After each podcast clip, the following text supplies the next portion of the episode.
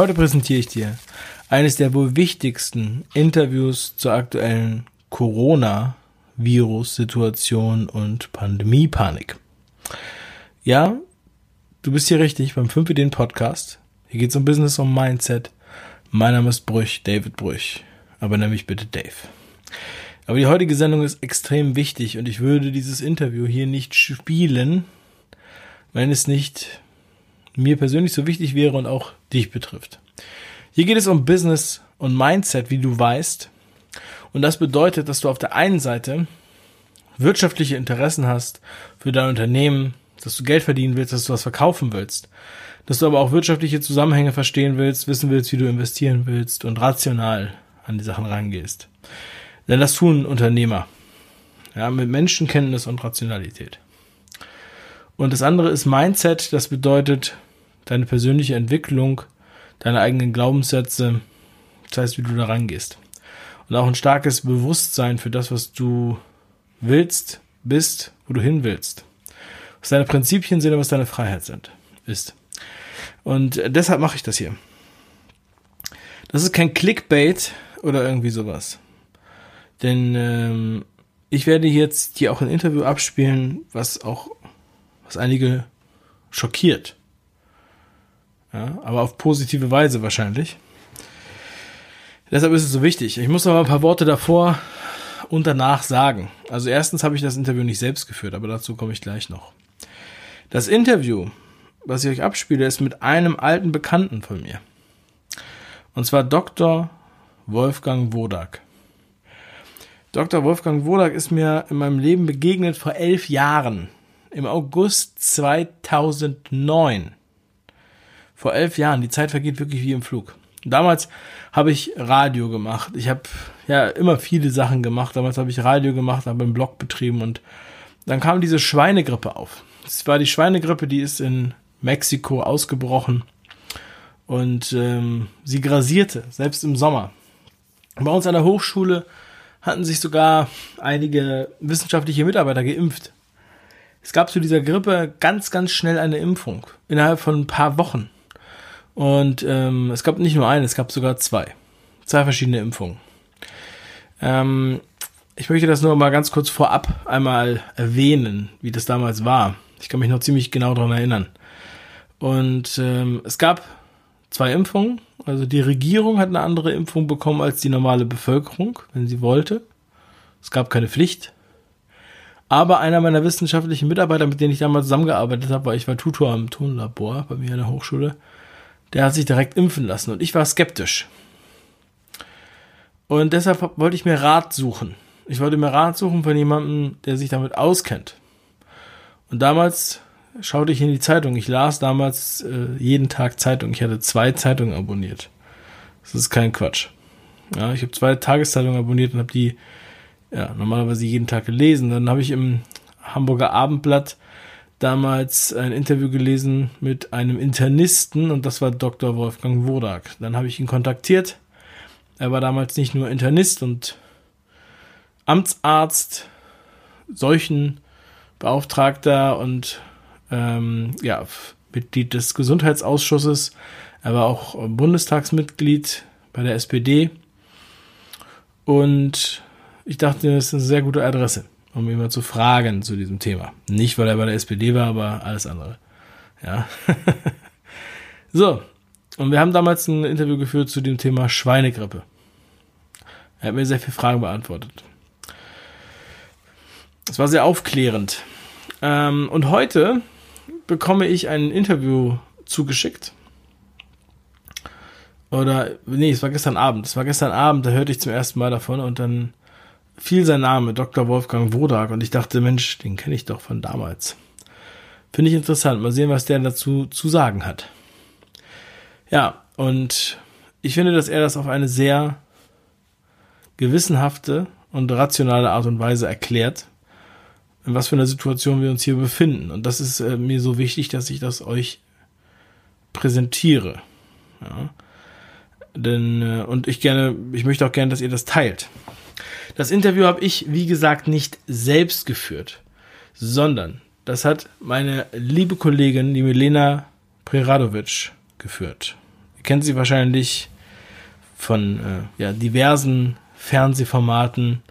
Bei RTL ist sie sehr lange Zeit gewesen. Da kennt man sie. Und sie hat halt mittlerweile ihre eigene Sendung, die heißt Punkt Preradovic.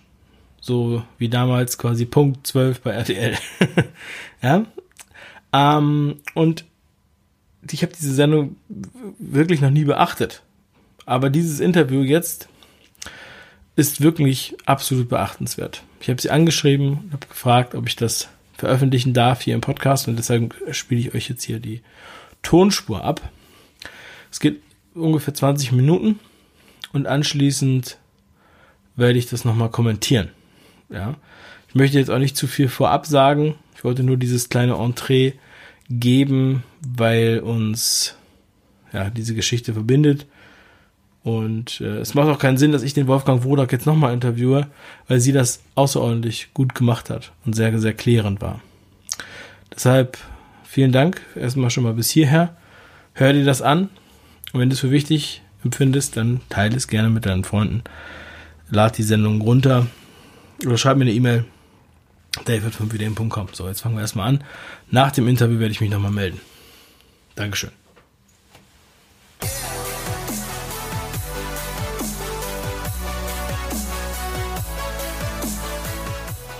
Was für eine Zeit. Europa fährt sich gerade selber runter. Und ich finde, das Allerschlimmste ist diese Unsicherheit. Wir diskutieren auch dauernd in unserem Team darüber, zum Beispiel, wie gefährlich ist dieses Virus. Da heißt es ja eigentlich für die meisten von uns gar nicht so sehr. Aber sind dann diese ganzen Maßnahmen gerechtfertigt? Diese Schließungen, diese Absagen? Das ist alles sehr schwierig, finde ich.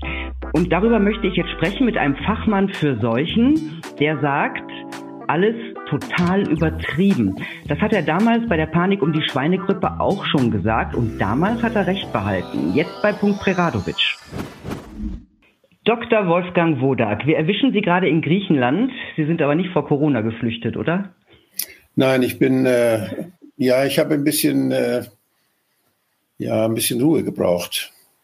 Das kann ich, glaube, ich, mir denken. Es ist wichtig, wenn man, äh, wenn man so viele Nachrichten hört und so viele Menschen reagieren auf etwas, was irgendwo passiert ist in China, dann, äh, und das immer mehr, das explodiert ja förmlich, was da an Informationen dann in die Welt gesetzt wird da braucht man manchmal ein bisschen Abstand, um noch die Konturen zu erkennen, die wichtig sind. Ich würde Sie gerne ähm, erst ein bisschen vorstellen, weil bestimmt nachher ein paar Leute sagen, wow, kann das denn wirklich sein, was dieser Mann sagt? Also, Sie sind Internist, Lungenarzt, Facharzt für Hygiene und Umweltmedizin und für öffentliches Gesundheitswesen, haben an der renommierten Johns Hopkins Universität in den USA Epidemiologie studiert. Sie waren Amtsarzt ja. in Schleswig-Holstein, lange Jahre Bundestagsabgeordneter für die SPD, Vorsitzender des Unterausschusses Gesundheit im Europarat und, und, und. Und Sie sagen, es ist alles übertrieben. Aber dieses Virus verbreitet sich doch so wahnsinnig schnell. Muss ja. man da nicht reagieren? Woher wissen Sie, dass das Virus sich schnell verbreitet hat? Das Einzige, was, ich, was wir wissen, ist, dass die, die Messung, die benutzt wird, um das zu diagnostizieren, sich sehr schnell verbreitet hat.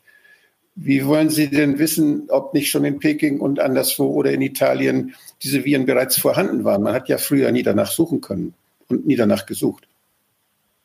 Ähm, wollen Sie mir damit sagen, es verbreitet sich gar nicht so schnell? Oder wie muss ich das jetzt verstehen? Ich weiß es nicht. Man hat früher nicht okay. danach gesucht. Es ist ein neues, ein neuer Virus, der dort gefunden wurde.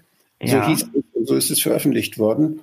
Und das mag auch sein, dass die Virologen, die sich um die, äh, die Gene dieser Viren kümmern, dass die das erste Mal diese Art von äh, RNS gefunden haben bei so, ein, so einem Virus. Aber das beweist eigentlich nur, dass, ja, dass da Menschen krank waren, wo Virologen was entdeckt haben, was vorher noch keiner gesehen hat.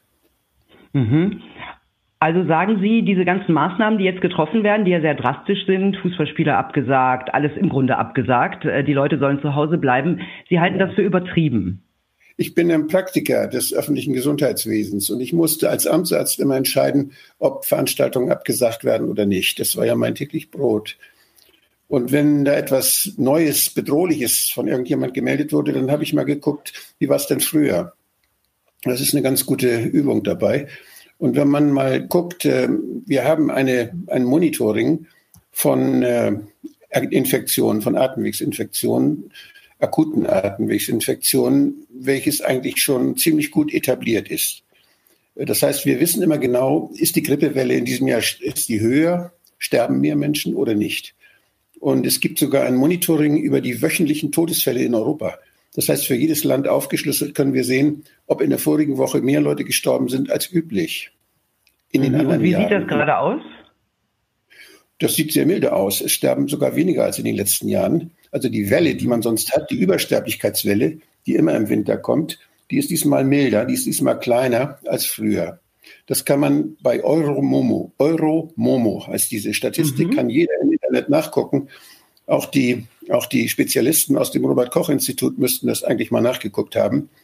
Und äh, man kann außerdem nachgucken bei der äh, Surveillance, also bei dem Monitoring, was es gibt. Für Deutschland zumindest gibt es das. Ich glaube, es gibt es auch in anderen Ländern, wo man sehen kann, wie viele Menschen in den Praxen der Ärzte, die regelmäßig jedes Jahr da mitmachen, aufgetaucht sind mit der Diagnose akute Atemwegserkrankung. Das sind viele hundert Praxen in Deutschland verteilt. Mhm. Und die melden dann diese Fälle. Und die untersuchen auch, äh, was das für Viren sind. Aber sie gucken nur danach, welche Art von Influenza-Viren das sind. Aha, aber haben, wir sprechen ja hier von Coronaviren. Genau, ja. Aber die machen die gleiche Symptomatik. Und äh, wenn also Menschen in der Arztpraxis sind und sagen, ich habe jetzt Husten, ich habe meine Nase, die ist zu und äh, ich, also ich habe auch ein bisschen Fieber vielleicht, dann äh, ist das eine akute Atemwegserkrankung. Das wird gemeldet und da haben wir die Häufigkeit. Die ist in diesem Jahr auch nicht sehr hoch, die ist eher geringer. Also das heißt, wir haben, wir haben nicht mehr Atemwegs, Atemwegserkrankungen in dieser Grippesaison, so nennt sich das ja im Volksmund, als in den vorigen Jahren der Fall war. Es ist nichts besonders Auffälliges da. Aber kommen wir doch nochmal auf dieses Virus zurück. Da herrscht ja auch große Unsicherheit. Ich habe vorhin schon gesagt, wir haben im Team die ganze Zeit schon darüber diskutiert. Ähm, das ist ja ein Virus aus einer bekannten Familie, der Corona-Familie. Ja. ja. Aber dieses Virus ist neu. Ja, das hat man damals beim SARS-Virus ja genauso gesagt. Es ist 2002, 2003 gibt es Veröffentlichungen. Da dachte ich erst, ich gucke, die haben das Datum verwechselt. Das hörte sich genauso an. Da ist ein neues Virus. Und inzwischen sprechen die Leute, die das damals erforscht haben, das ja, ist ja in China aufgetreten, die SARS-Viren, sprechen sie davon, das ist ein Virus, das den SARS-Viren sehr, sehr ähnlich sieht den anderen. Wir wissen andererseits, dass Viren sich laufend verändern müssen, damit sie uns überhaupt krank machen können. Das heißt, wenn, die, wenn Viren uns krank machen, dann vermehren die sich gerade. Und die brauchen uns also, um sich zu vermehren. Und wenn wir sie schon kennen, wenn unser Immunsystem sie schon kennt, dann werden sie abgewehrt und können sich nicht vermehren. Das heißt, die müssen uns austricksen jedes Jahr. Die müssen was, sich immer ändern. Und was bedeutet das jetzt für dieses Virus? Es ist nichts Neues, dass es ein neues Coronavirus gibt. Ah, okay. Das heißt, im Grunde ist jedes Jahr, wenn es ein, neu, ein Coronavirus gibt, ist jedes Jahr ein neues Coronavirus. Ja. Und das lohnt sich aber nicht, da jedes Mal so einen Test zu herzustellen. Den will ja keiner kaufen normalerweise. Es sei denn, man macht solche Panik wie jetzt. Dann will den jeder haben. Aber mhm. normalerweise würde keiner Coronavirus-Tests kaufen. Das heißt, man könnte dauernd neue Tests herstellen, man könnte dauernd neue Viren durch Tests dann untersuchen. Sie könnten in jedem Krankenhaus untersucht werden. Es gibt ja auch noch Rhinoviren, es gibt äh, die Influenza-Spezies, es gibt so viele unterschiedliche Viren, die alle die gleiche Symptomatik machen, die auch alle gleich krank machen. Die hat bisher keiner untersucht. Also das könnten die Virologen könnten jedes Jahr neue Tests auf den Markt bringen, könnten jedes Mal diese Hype machen. Also dann, da, ich muss das mal, ich muss ja, damit ich das auch richtig verstehe, mal zusammenfassen. Das heißt, in diesem Winter haben wir keine besonderen Vorkommnisse, wenn man sich das Monitoring anguckt. Es ist eigentlich alles äh, wie immer eher noch ein bisschen schwächer. Und wenn wir jetzt nicht testen würden in der ganzen Welt auf Corona, würde es niemanden auffallen? Nein, dann würden wir es nicht merken. Wir würden es nicht merken. Das ist schon krass, die oder? Krankenhäuser, die Krankenhäuser die werden jetzt belastet durch diese vielen Fragen und durch die Panik, aber nicht durch neue Krankheitsfälle. Ja, aber diese ganzen Menschen, die jetzt in diesen Krankenhäusern liegen und diese Krankenhäuser überfüllen, wo legen die denn sonst? Wo sind denn die Krankenhäuser überfüllt? Da, wo die naja, Leute, in Italien zum Beispiel. Wo die Leute Panik haben, wo gemessen wurde. Ja.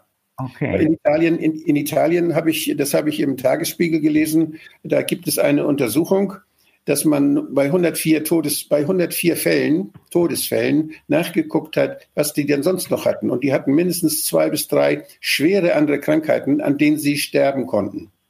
Und bei mhm. denen hat man auch äh, Coronavirus-Viren gefunden. Angeblich soll sogar bei Toten untersucht worden sein.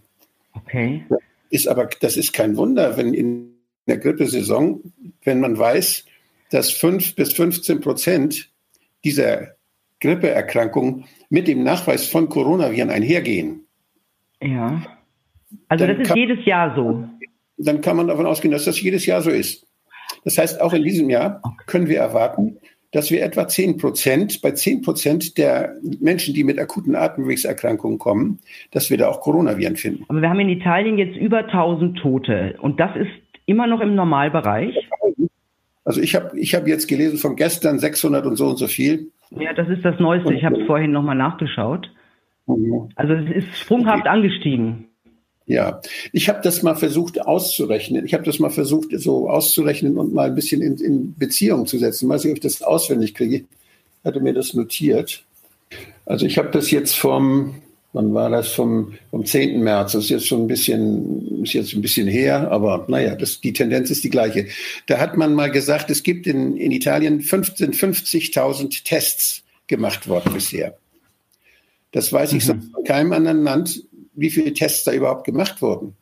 Wenn Sie, wenn Sie äh, eine Million Tests machen und Sie finden 600 Fälle, dann ist das was anderes, als wenn Sie 1000 Tests machen und finden 600 Fälle. Das ist eine andere Aussage. Das heißt, in Italien also 50.000 Tests und man hatte da 7.375 äh, Nachweise von Coronaviren. Das entspricht ungefähr ja diesen 5 bis 15 Prozent. Das ist das, was man erwarten würde. Mhm. Nicht mehr.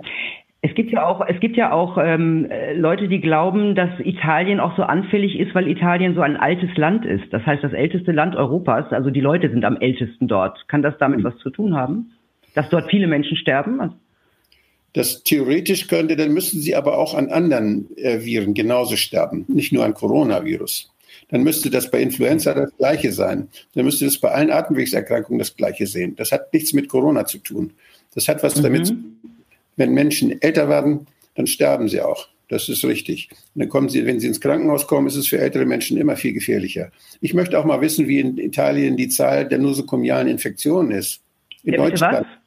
Der nosokomialen Infektionen, das heißt der im Krankenhaus erworbenen Infektionen.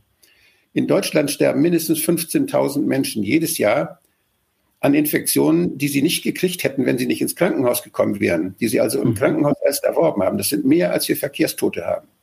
Okay, also das heißt, Krankenhäuser sind in so einem Fall eher gefährlich. Krankenhäuser sind die gefährlichsten Orte, in die sie kommen können. Ja, auch wegen und der resistenten Viren inzwischen. Ne? Ja. Und wenn Sie jetzt die Mortalität einer Infektion wissen wollen, wenn Sie die bewerten wollen, wenn Sie sich, kommt es darauf an, wo Sie dann die Proben nehmen. Wenn Sie die Proben in der Allgemeinbevölkerung nehmen, alle Leute, die eine Erkältung haben, ob, egal ob Sie zum Arzt gehen oder nicht, Sie sagen alle, bitte meldet euch hier, wenn sie sich melden sollen, ist es auch schon wieder eine Selektion. Dann gehen dann nur die Leute hin, die besonders darauf achten. Aber wenn sie eine, eine Zufallsstichprobe machen würden in der Bevölkerung und dann gleichzeitig fragen würden, haben sie Atemwegsprobleme zurzeit oder nicht? Dann würde man bei denen, die sagen, ich habe Atemwegsprobleme, würde man dann untersuchen. Und äh, da würde man dann eine gewisse Zahl von, von äh, ja, Coronaviren nachweisen. Würden so und so viele Tests positiv sein. Das wären wahrscheinlich relativ wenige. Aber wenn Sie das machen würden bei denen, die in die Arztpraxis gehen, dann haben Sie Leute, die kommen schon ohne ärztliche Hilfe nicht mehr aus. Das heißt, da haben Sie schon eine mhm. Konzentration dieser Fälle. Das heißt, Sie werden in einem viel höheren Prozentsatz, werden Sie auch diese Viren nachweisen können, die ja immer dabei sind. Das heißt, die Relationen stimmen da oftmals nicht. Aber wenn Sie in ein Krankenhaus gehen, da sind ja nur die Schwerkranken. Und wenn Sie ja. dann gucken, wie viele von den Leuten, bei denen Coronaviren nachgewiesen wurden, sterben da. Natürlich sterben im Krankenhaus ganz viele. Wenn Sie mit einer Lungenentzündung ins Krankenhaus kommen, da sterben 20 bis 30 Prozent. Das heißt, mhm. das, das, ist nichts Außergewöhnliches. Und wenn Sie dann nur bei Toten ja, das kann man weiter konzentrieren. Das also Sie sagen im Grunde, all diese Maßnahmen sind kompletter Quatsch. Also die Absagen von Messen, die Schließung von Schulen, die ähm, Absage von Fußballspielen, alles Unsinn? Es, man muss davon ausgehen, dass Ärzte sorgfältig arbeiten, dass sie die Indikation stellen für Maßnahmen. Wenn sie operiert werden wollen oder müssen oder ob sie operiert werden müssen, muss der Arzt abwägen. Er macht ein, eine Maßnahme, einen Eingriff bei Ihnen. Ja. Und dann muss er gucken, hilft Ihnen das letztlich wirklich? Ist das notwendig? Und genau das Gleiche kann man verlangen von Leuten, die im öffentlichen Gesundheitswesen Verantwortung tragen.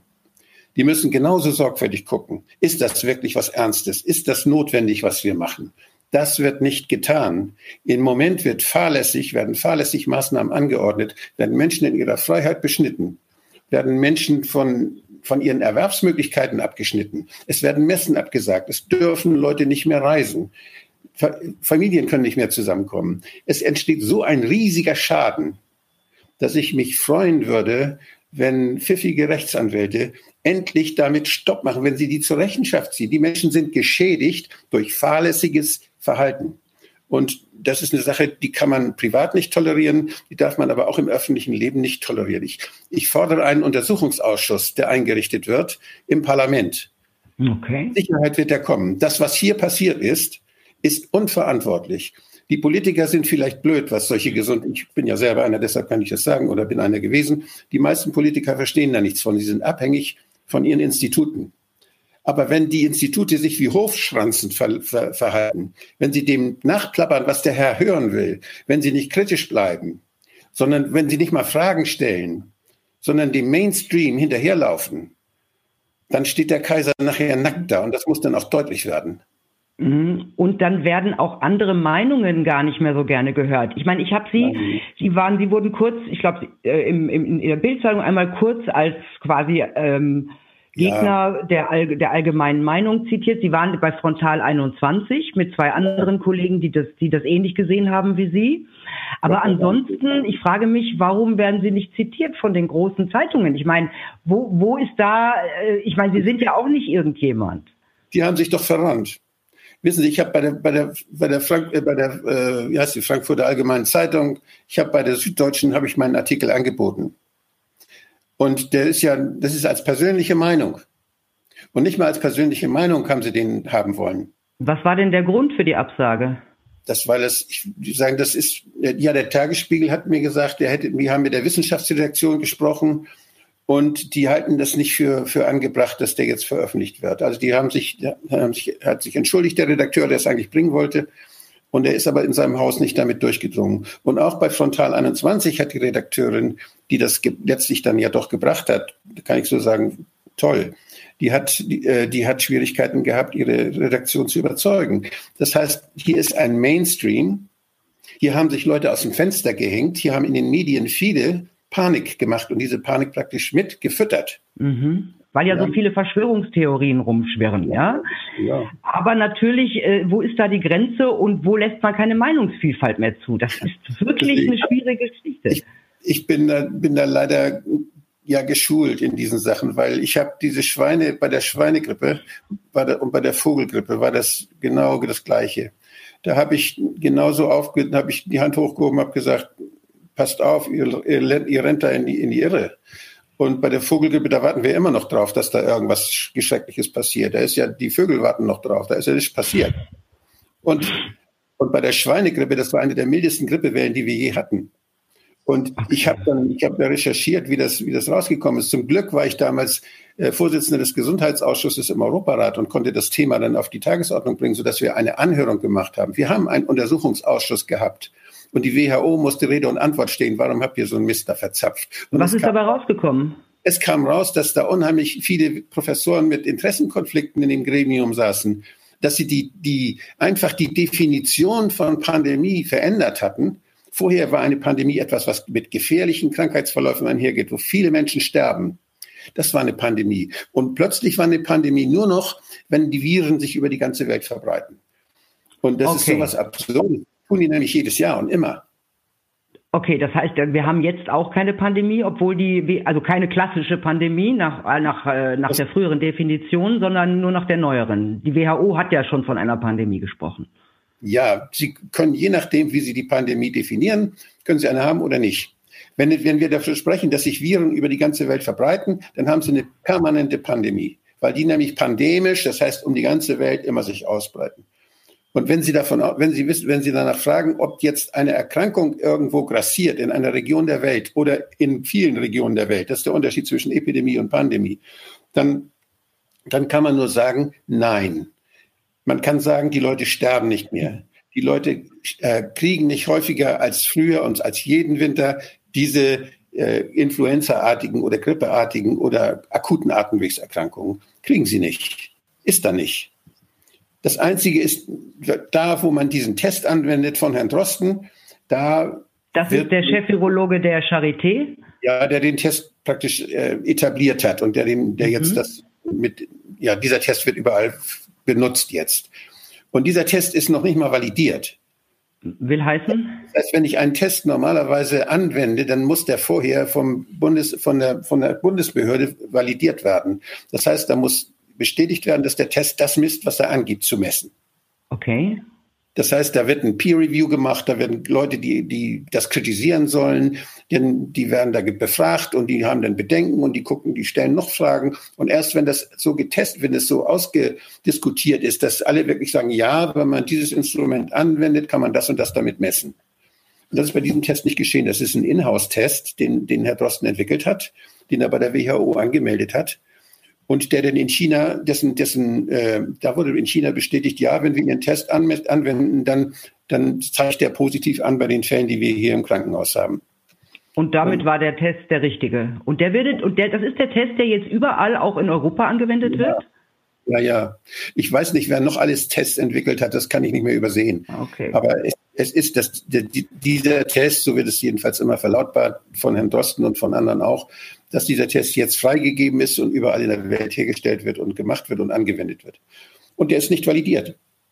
Und das heißt, wir wissen gar nicht genau, ob dieser Test wirklich nur ein SARS-Virus-Typ anzeigt oder ob nicht vielleicht verschiedene SARS-Typen, die ja inzwischen sich entwickelt haben seit 2002, angezeigt werden. Wir wissen auch nicht, ob diese SARS-Viren sich schon auf der ganzen Welt verbreitet haben, diese verschiedenen Sorten. Und eine davon in Italien ist. Und ob das die gleiche ist, die in Wuhan ist, das kann man wahrscheinlich feststellen, wenn man dann die RNA, aber ob der Test jetzt bei beiden positiv anzeigt oder der, was der Test da aussagt, anhand der vielen Möglichkeiten, die es da gibt, die möglicherweise positiv reagieren könnten. Wann glauben Sie denn eigentlich, dass, äh, dass das abflacht wieder?